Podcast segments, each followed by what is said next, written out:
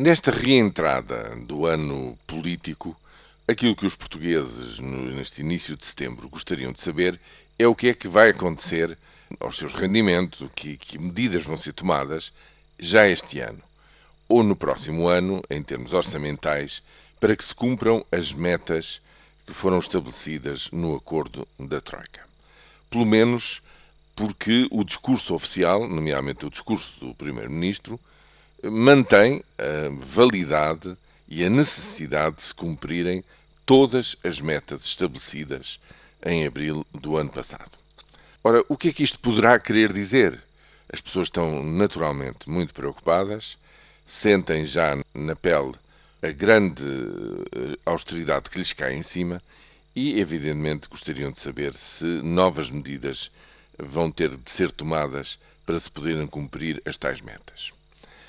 O Primeiro-Ministro decidiu, em plena negociação que se encontra com a Troika, não abrir o jogo e não dizer exatamente qual é a sua plataforma negocial com a Troika. Porque uma negociação, ou como ele gosta de dizer, um ajustamento, é absolutamente inevitável. Porquê?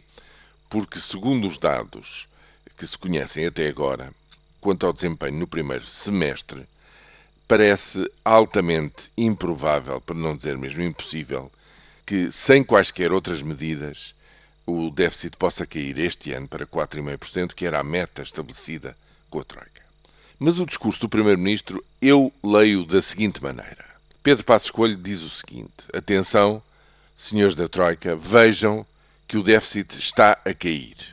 Está a cair porque, segundo a última estimativa eh, da Unidade Técnica de Apoio ao Orçamento do Parlamento, ao fim do, dos primeiros seis meses, o déficit estará em 6,9%. Ora, 6,9% é menos do que os 7,5% de déficit no fim do ano se não tivesse havido aquelas medidas extraordinárias que reduziram de forma uh, irrepetível o déficit de 2011. Portanto, 6,9 significa que efetivamente está a cair o déficit. Está a cair o déficit porque há uma grande redução da despesa pública, que é isso que os senhores da Troika querem que esteja a acontecer. E essa redução vai ser ainda maior na segunda metade do ano, porque grande parte da medida principal tomada neste orçamento, que é o corte dos subsídios de férias e de Natal de funcionários públicos e de pensionistas, grande parte desse efeito recai na segunda metade deste ano, ou seja, ainda está para vir. Ou seja, eu julgo que Pedro Passos Coelho faz as contas, o Ministro das Finanças fazem as contas e chegam à conclusão que sem mais quaisquer outras medidas, o déficit deverá cair para à volta de 5%, um pouco acima de 5%.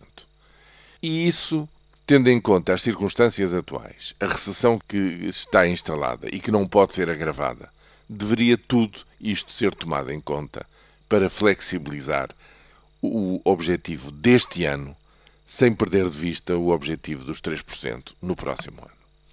Julgo que é esta a plataforma que, neste momento, o Governo quererá negociar com a Troika, mas provavelmente só dentro de 9, 10 dias saberemos se esta hipótese é verdadeira. A ser verdade, então este ano, pelo menos este ano, não haveria medidas adicionais de austeridade para mais ninguém.